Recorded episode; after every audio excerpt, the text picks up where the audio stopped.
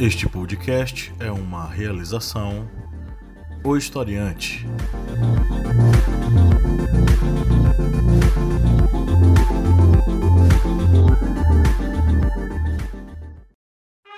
Caros amigos, agradecemos a todos nossos apoiadores. E se você não for um apoiador, acesse apoia.se barra historiante e contribua, auxiliando no portal educacional Historiante.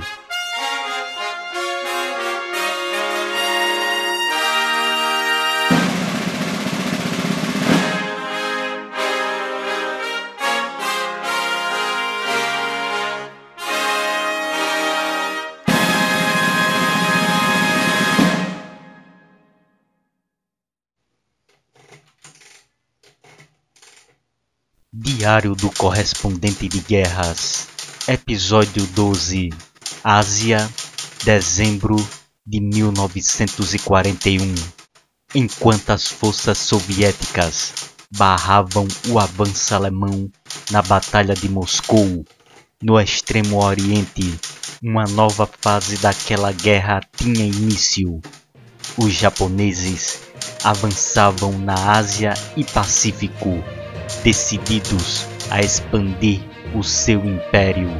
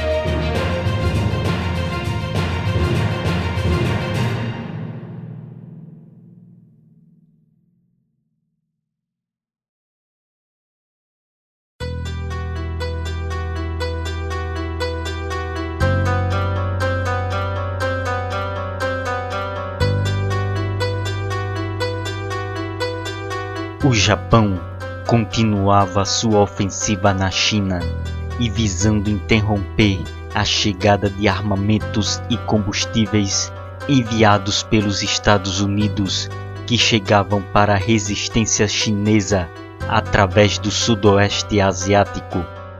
As forças japonesas realizaram uma invasão contra a Indochina francesa em 22 de setembro de 1940, o governo francês de Vichy assinou um acordo com o Império Japonês, garantindo a presença de tropas nipônicas na Indochina. Essa invasão fez com que os Estados Unidos impusessem um embargo sobre a importação de petróleo japonês vital para a manutenção da máquina de guerra do Japão. O embargo norte-americano elevou o tom beligerante nipônico, fazendo com que grande parte da cúpula militar japonesa apoiasse a guerra contra os Estados Unidos.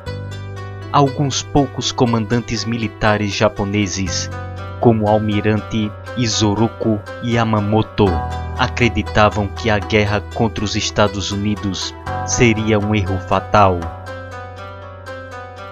Mas essas vozes não foram ouvidas.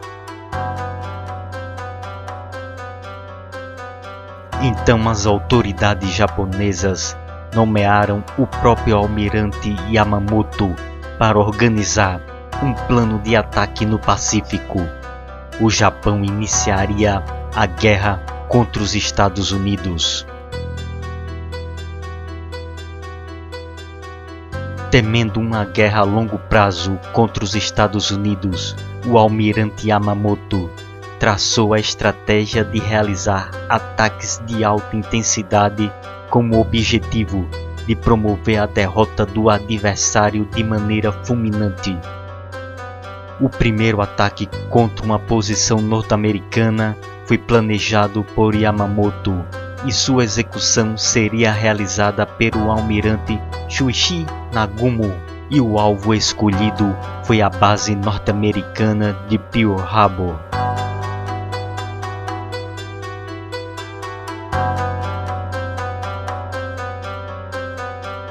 Era o dia 7 de dezembro de 1941. Oito encouraçados estavam concentrados na base de Pearl Harbor quando os militares foram surpreendidos pela investida de uma força inimiga. Era o ataque japonês.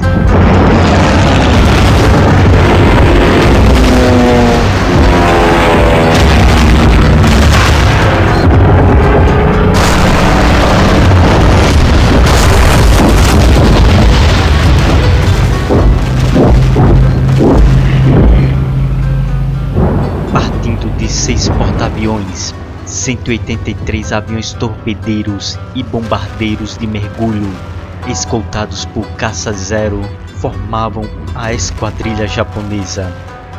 As defesas antiaéreas tentaram rechaçar aquela ofensiva.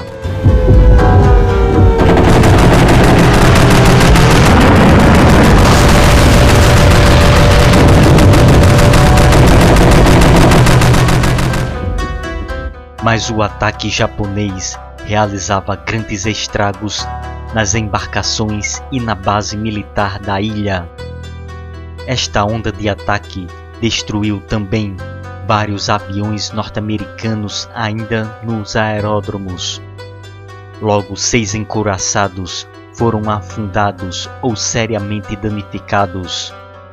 Após quatro horas do primeiro ataque, ocorreu a segunda onda de ataque, composta por 170 aviões que bombardearam pesadamente as zonas poupadas no primeiro ataque.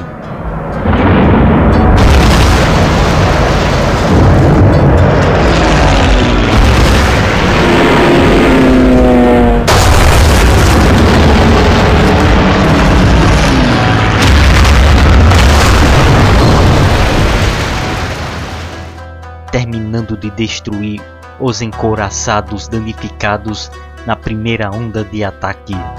No final daquela ofensiva, as perdas foram pesadas para os norte-americanos.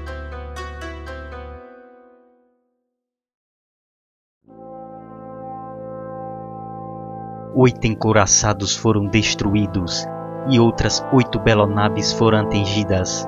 Além disso, 159 aviões foram destruídos e 2.403 pessoas foram mortas e outras 1.178 foram feridas. O Japão perdeu 29 aviões naquele ataque.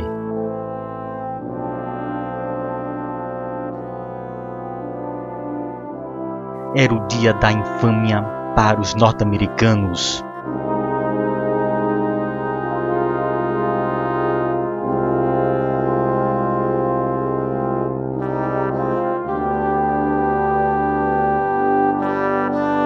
O ataque contra Pearl Harbor serviu para unir a opinião pública norte-americana, que ainda dava muito apoio pela neutralidade dos Estados Unidos. No dia 8 de dezembro de 1941, o presidente norte-americano Franklin Roosevelt obteve do Congresso o reconhecimento do estado de guerra.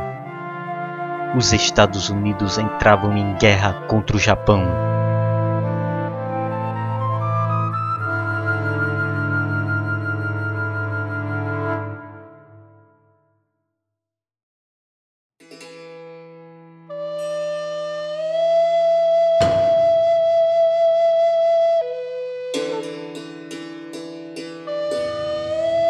A vitória japonesa em Pearl Harbor não foi a única ofensiva nipônica naquele final de 1941, mas era o princípio de uma guerra relâmpago. As forças japonesas avançaram pelo sudoeste asiático. Os alvos seriam as colônias britânicas de Hong Kong, Malásia, Singapura e Birmania, além das Índias Orientais holandesas.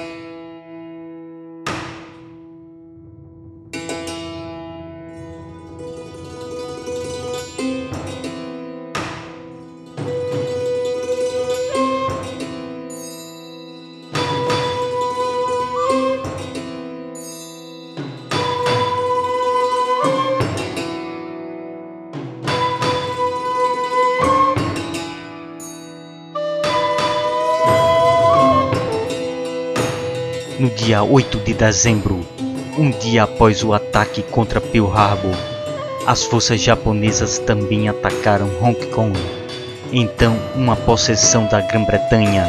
De início, os japoneses encontraram uma forte resistência da guarnição de defesa de Hong Kong, formadas por britânicos, canadenses, indianos, além de tropas locais. As baterias de artilharia costeira tentavam dar apoio nos combates terrestres, mas as defesas não conseguiram sustentar as posições diante dos bombardeios aéreos e da artilharia nipônica.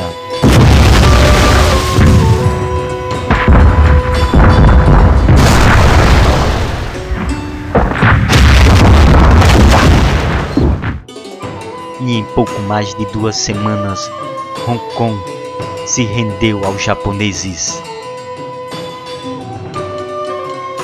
Depois da queda de Hong Kong, os invasores japoneses deram início a uma orgia de violência contra a população local. Mas não era o único local que sofria com um ataque japonês.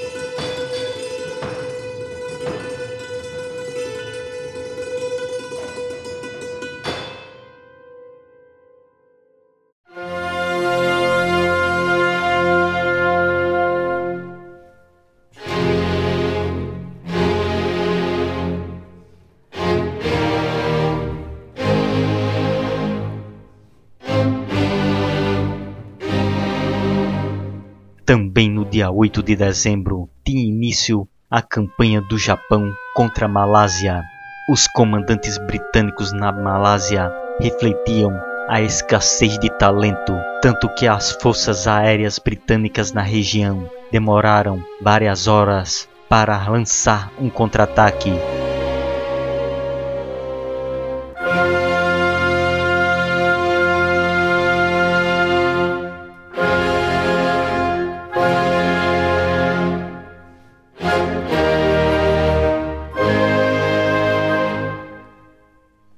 E no final do primeiro dia de ofensiva japonesa, metade da força aérea britânica na região estava fora de combate. A ofensiva terrestre japonesa se deparou com unidades do exército da Commonwealth, a comunidade britânica de nações, que tentaram barrar o avanço inimigo.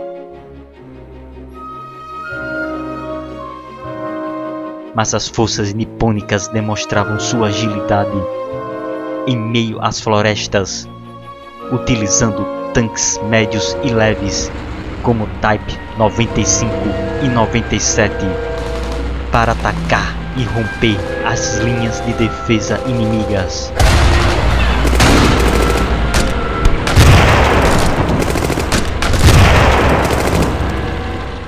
O comandante britânico na Malásia o general Arthur Percival não conseguia organizar uma resistência que conseguisse barrar o avanço japonês.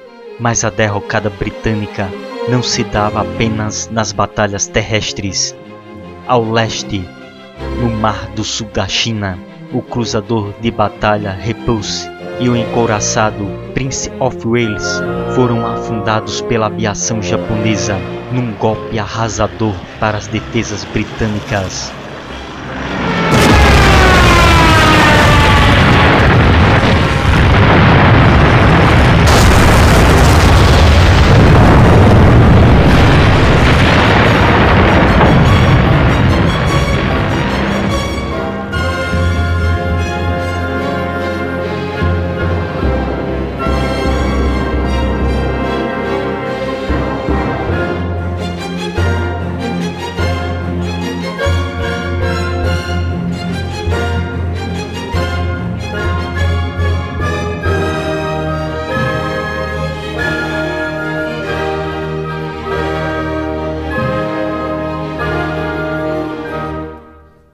Sem ter como impedir a ofensiva japonesa.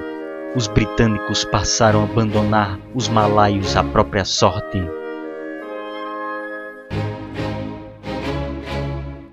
O Royal Engineers, o grupo de engenharia britânico, equipado com cargas de demolição, destruíram mais de 100 pontes durante a retirada, o que teve pouco efeito em atrasar os japoneses.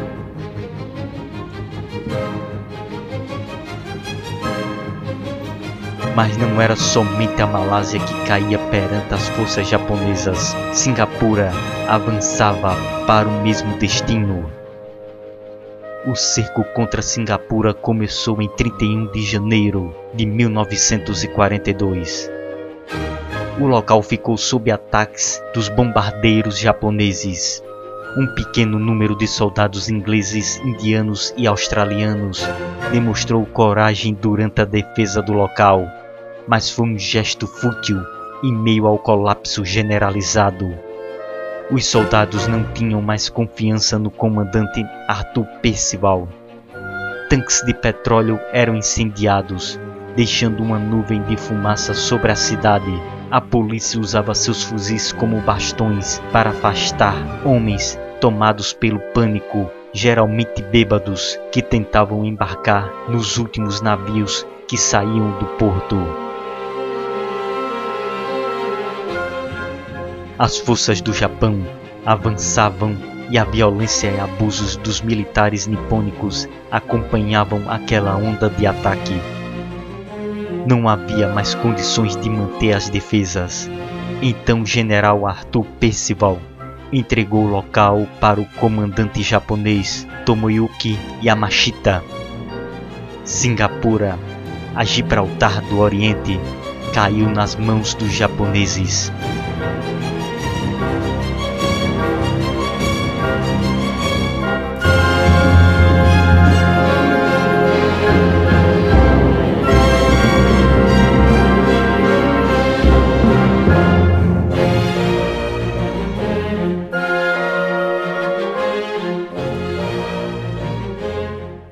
Pior desastre e a maior rendição da história militar britânica.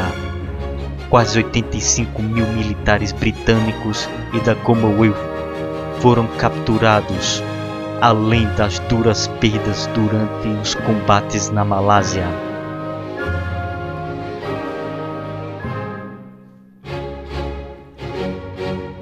A ocupação japonesa em Singapura resultou no massacre de Songshink, o extermínio de cidadãos de origem chinesa, tidos como hostis pelos militares japoneses. O massacre transcorreu de 18 de fevereiro a 4 de março de 1942, ocorrendo em várias localidades e resultou na morte de cerca de 25 mil pessoas. Mas o avanço japonês não cessou. A ofensiva seguinte do Japão foi contra as Índias Orientais Holandesas. Os japoneses desejavam controlar os poços de petróleo daquela região. A ofensiva japonesa teve início em março de 1942.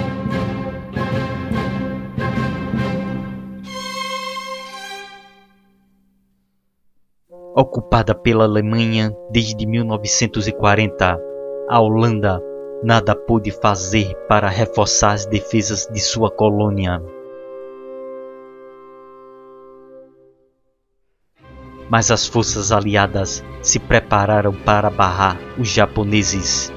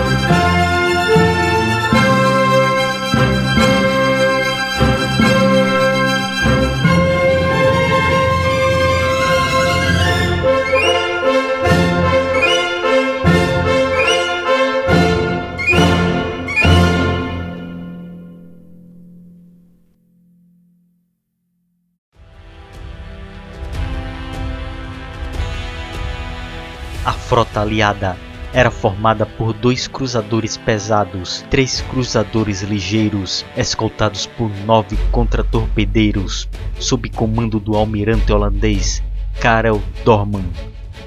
Esta frota tentou atacar um comboio japonês. As forças japonesas, compostas por dois cruzadores pesados, dois cruzadores leves, 14 contratorpedeiros e 10 navios de transporte, ao avistarem a frota aliada, deram início à troca de disparos com seus pesados canhões e disparos de torpedos. Era o início da Batalha do Mar de Java.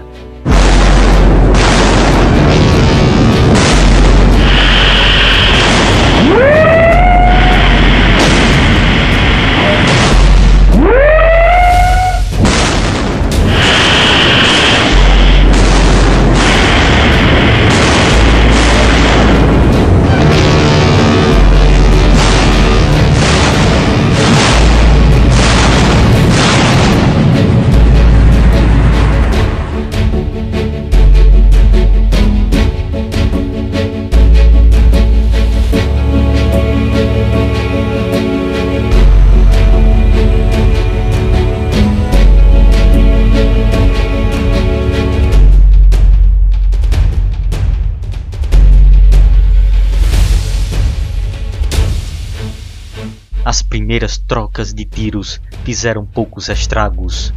Apenas um torpedo japonês atingiu um alvo, afundando um contratorpedeiro holandês, e o cruzador britânico, X-7, sofreu sérias avarias causadas por uma bomba que atingiu a sua sala de caldeiras. O embate seguinte, travado à noite, foi desastroso para os aliados.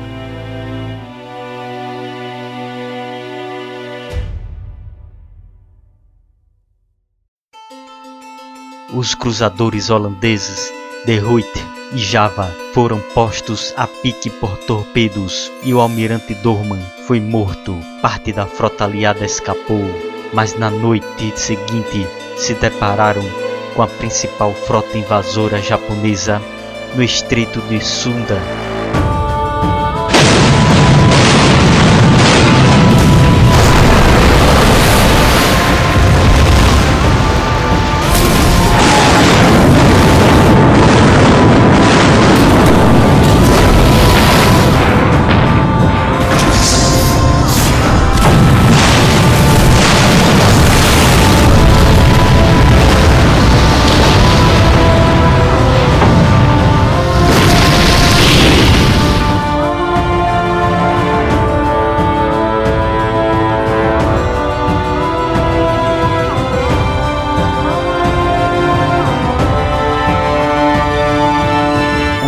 Também foram postos a pique, e no dia 1 de março, o X-7 e dois contratorpedeiros de escolta foram alcançados e afundados quando tentavam chegar ao Ceilão, e um contratorpedeiro holandês e outros dois americanos foram perdidos na passagem para a Austrália.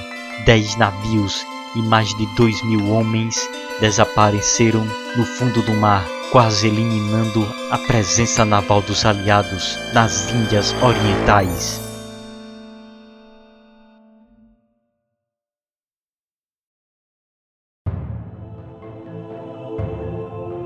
As forças holandesas e britânicas tentaram resistir em terra firme, mas foram sobrepujadas pelo inimigo. O Japão, assim, assumiu o controle das Índias Orientais holandesas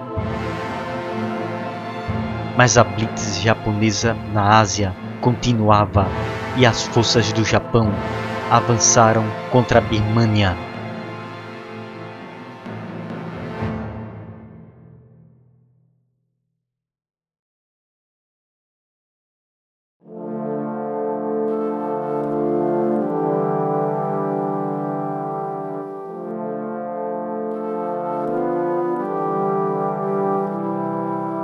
Os primeiros bombardeiros contra a Birmania ocorreram em 23 de dezembro de 1941. O intuito dos japoneses não era somente garantir os recursos naturais do local, especialmente o petróleo, mas fechar a chamada Estrada da Birmania, a rota de abastecimento da resistência chinesa contra a ocupação japonesa.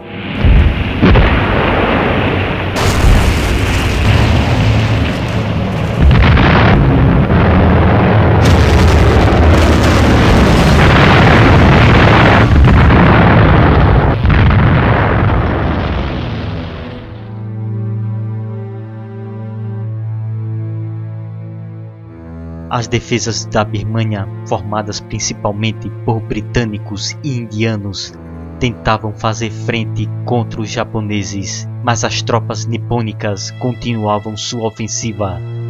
Além disso, os japoneses recebiam apoio dos birmaneses, recebendo informações sobre as movimentações dos indianos e britânicos, sendo saudados como libertadores da Birmania do jugo colonial britânico.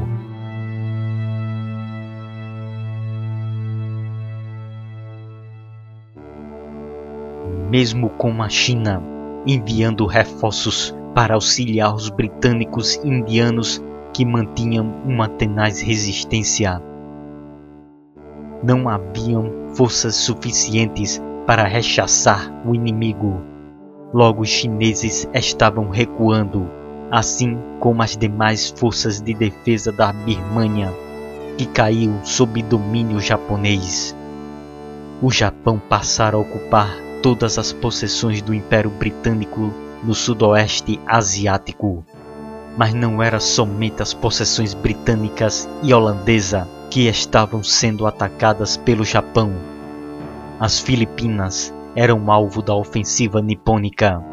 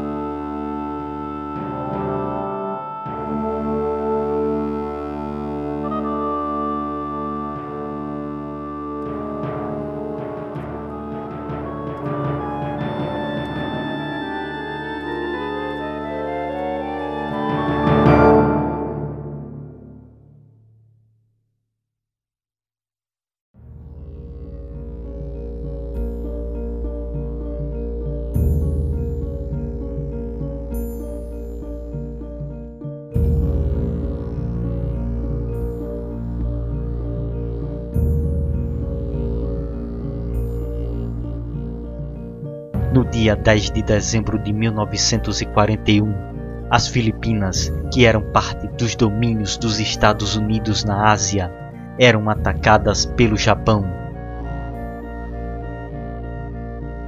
O primeiro ataque foi um bombardeio contra a base aérea de Clarkfield, situada ao norte da capital, Manila.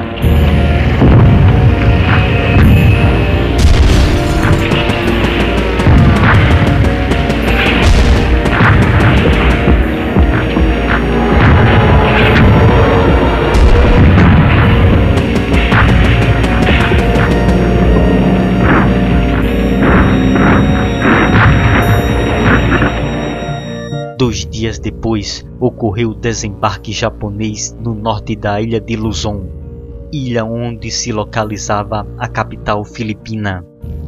Ocorreu um novo desembarque japonês ao sul de Manila, colocando a capital em risco. As forças norte-americanas e filipinas mantinham a resistência na península de Bataan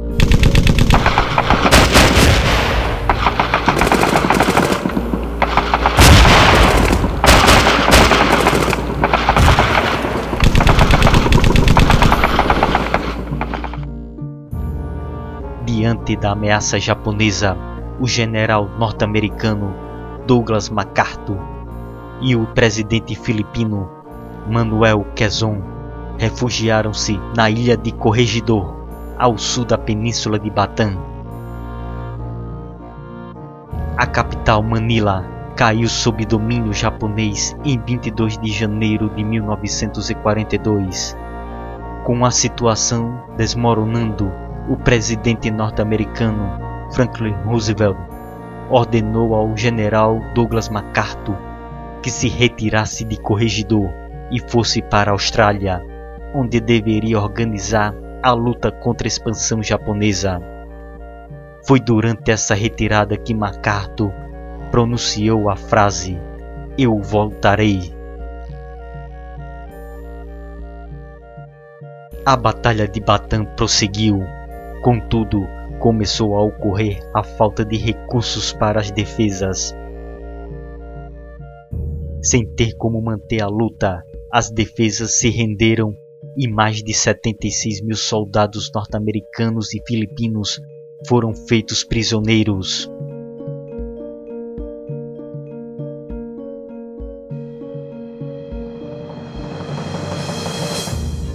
Com a tomada de Batam, o grande contingente de soldados que foram feitos prisioneiros, cansados e muitos feridos, foi obrigado a marchar juntamente com 26 mil civis para um local onde seriam transportados para um campo de concentração e trabalhos forçados. Numa marcha de 90 quilômetros, era a marcha da morte de Batam. Recebendo poucos alimentos e com a água sendo um artigo de luxo em meio a um clima escaldante, milhares de soldados morriam pelo caminho. Os feridos que não conseguiam mais avançar tinham a cabeça decapitada pelos guardas, que agrediam as pessoas que tentassem ajudar os famintos membros daquela marcha. Cerca de 12 mil soldados morreram durante este trajeto. Contudo, a situação não melhorou após a chegada ao campo de concentração de O'Donnell.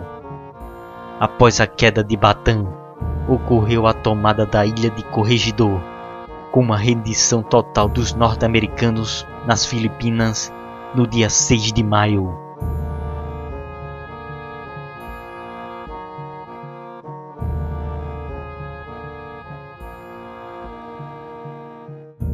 Antes mesmo da queda das Filipinas, o Japão já realizava outra investida.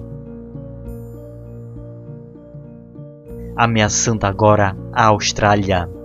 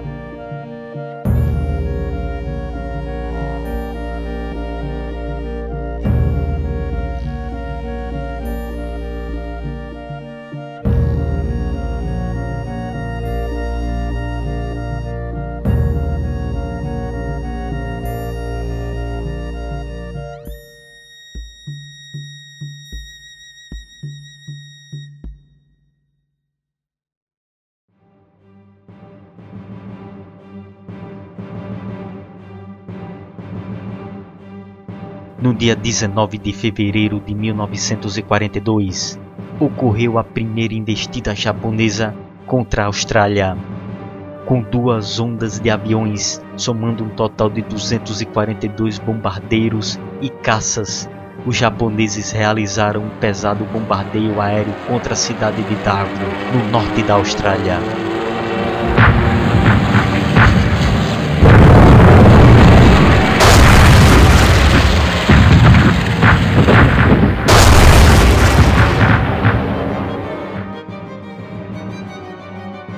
Pelo menos 243 civis e militares foram mortos. Os ataques aéreos causaram caos em Darwin e muitos serviços essenciais tinham sido destruídos.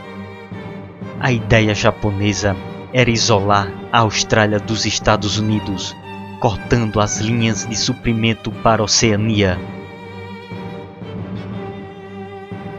O comando militar japonês decidiu então desembarcar tropas em Port Moresby, na Nova Guiné, colocando a Austrália no alcance dos bombardeiros japoneses e bloqueando a chegada de auxílio militar para os australianos. Contudo, o elemento surpresa, essencial para os ataques japoneses, havia sido perdido. A inteligência militar norte-americana havia conseguido decifrar os códigos navais japoneses e descobriram o planejamento do ataque contra Port Moresby. Se este local caísse, o Japão controlaria os mares ao norte e oeste da Austrália e efetivamente isolaria o país.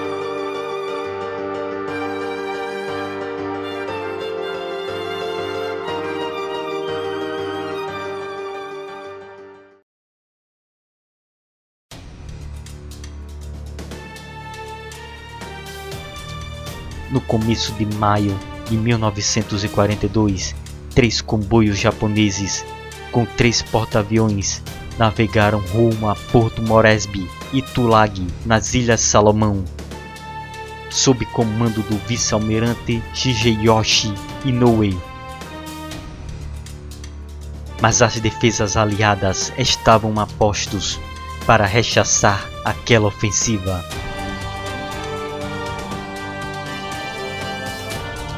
No dia 1 de maio, os porta-aviões Lexington e Yorktown, juntamente com sua escolta de proteção, partiram para fazer frente aos japoneses.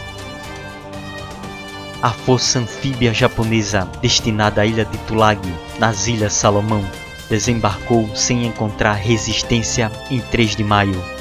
No dia seguinte, aviões do porta-aviões Yorktown atacaram os navios japoneses na costa.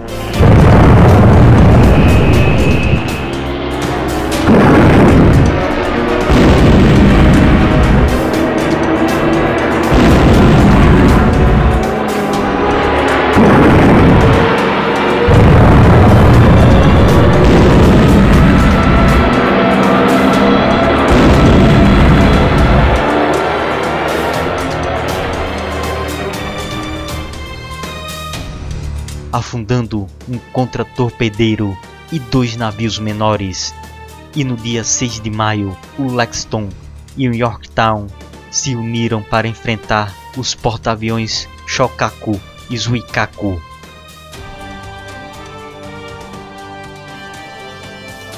No dia seguinte, os aviões de reconhecimento norte-americanos identificaram a presença de dois porta-aviões e quatro cruzadores japoneses. Então foram despachados 93 aviões para rechaçar aquele avanço.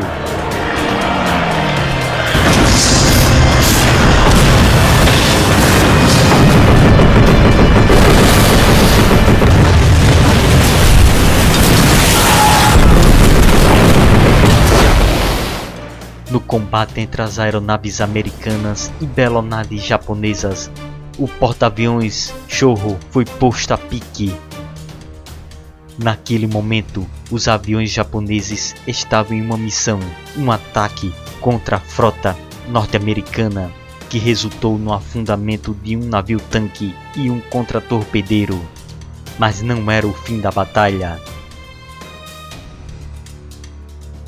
Na manhã seguinte, 8 de maio, um grupo de aviões norte-americanos localizou e atacou o porta-aviões Shokaku, causando estragos significativos.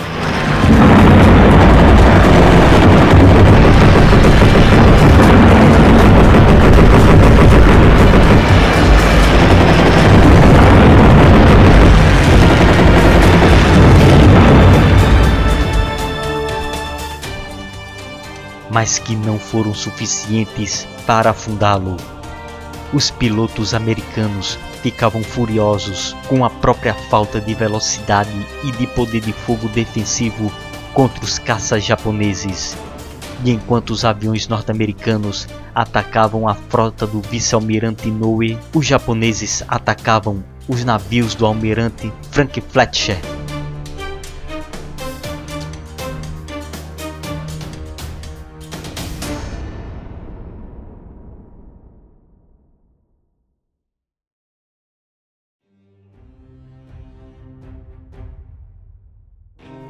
O radar informava a aproximação dos aviões japoneses. Os comandantes dos porta-aviões norte-americanos iniciaram ações evasivas antes que se deparassem com cardumes de torpedos e uma chuva de bombas disparados pelos japoneses.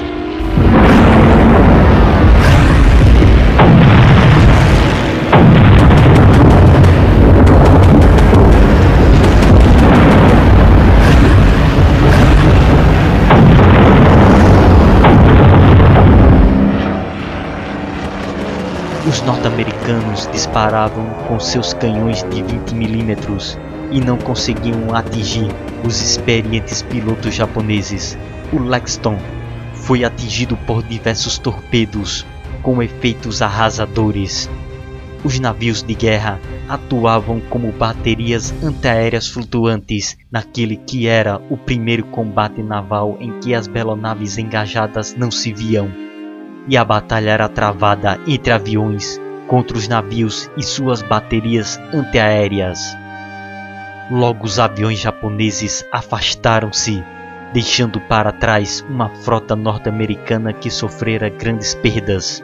O porta-aviões Lexington sofria com um enorme incêndio. Gases de vazamentos de gasolina provocaram uma grande explosão nos convéses inferiores. Não havia o que fazer. Foi decidido o abandono do navio. O Yorktown ficou severamente avariado, mas conseguiu terminar o pouso de aviões. O Lexington foi afundado para que não fosse capturado pelos japoneses. Além do Lexington, os norte-americanos perderam um contra-torpedeiro, um navio-tanque, 74 aviões abatidos e 656 mortos. Os japoneses perderam o porta-aviões leve Shoho, um contra-torpedeiro e três navios menores. O porta-aviões Shokaku ficou seriamente avariado. 80 aviões foram abatidos e 966 homens foram mortos. Mesmo com os danos materiais sofridos, foi uma vitória estratégica norte-americana. Os japoneses recuaram e não avançaram contra Port Moresby. Era o fim da batalha no Mar de Coral.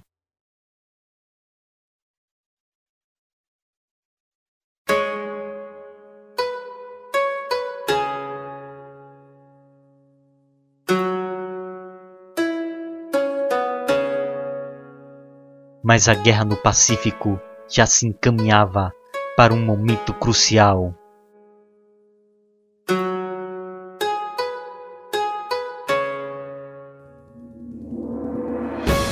Que teve como estopim um bombardeio contra o Japão. Os norte-americanos precisavam de um ataque para encorajar a sociedade naquela guerra.